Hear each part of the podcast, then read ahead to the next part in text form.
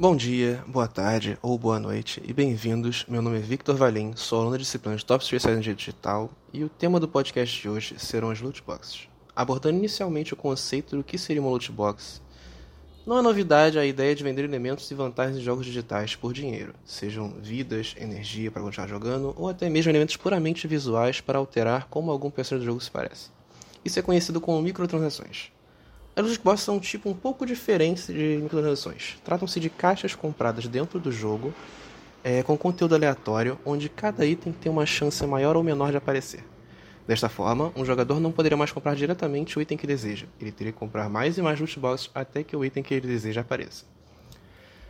Grandes companhias foram muito criticadas pela adoção do sistema de loot box, sobre a afirmação de que estas caixas seriam muito prejudiciais ao jogador e que estimulariam o sistema de apostas. No entanto, ao meu ver, estas caixas não passam de mais uma forma de caça-níqueis. Desde pequenos estamos expostos de, é, a estes pequenos e inofensivos jogos de azar. Uma das que mais afetou crianças pelo mundo foi o Kinder Ovo.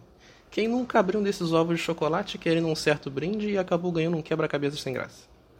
A meu ver, o, o problema do loot box não estaria no sistema em si, já que esse já foi muito visto há tempos atrás, tanto no mundo digital quanto no mundo real.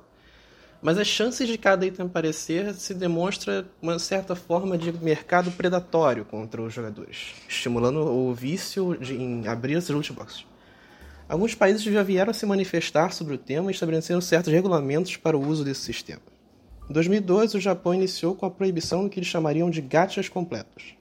A definição dada para esse termo seriam jogos que, para que o jogador progrida no jogo, ele teria que possuir certos itens específicos apenas obteríveis pelos loot boxes.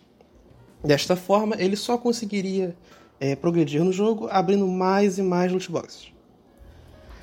A China, em 2016, estabeleceu que todas as empresas que optem pelo sistema de loot boxes é, deveriam revelar não só todas as possibilidades de itens que apareceriam em cada caixa, mas também a chance de cada item aparecer em cada caixa é, objetivando tornar o sistema de loot box mais justo e transparente. Até o momento, o Brasil ainda não tem nenhuma regulamentação sobre o sistema de loot box, ainda que tenha proibido qualquer forma de jogo de azar, como os cassinos, bingos e jogos do bicho. Desta forma, só teríamos a esperar para ver qual será o posicionamento do legislativo brasileiro sobre o tema. Este foi o podcast sobre loot boxes. Espero que tenham gostado e que este podcast tenha alcançado o objetivo de agregar conhecimento sobre um tema que ainda é tão superficial. Até a próxima.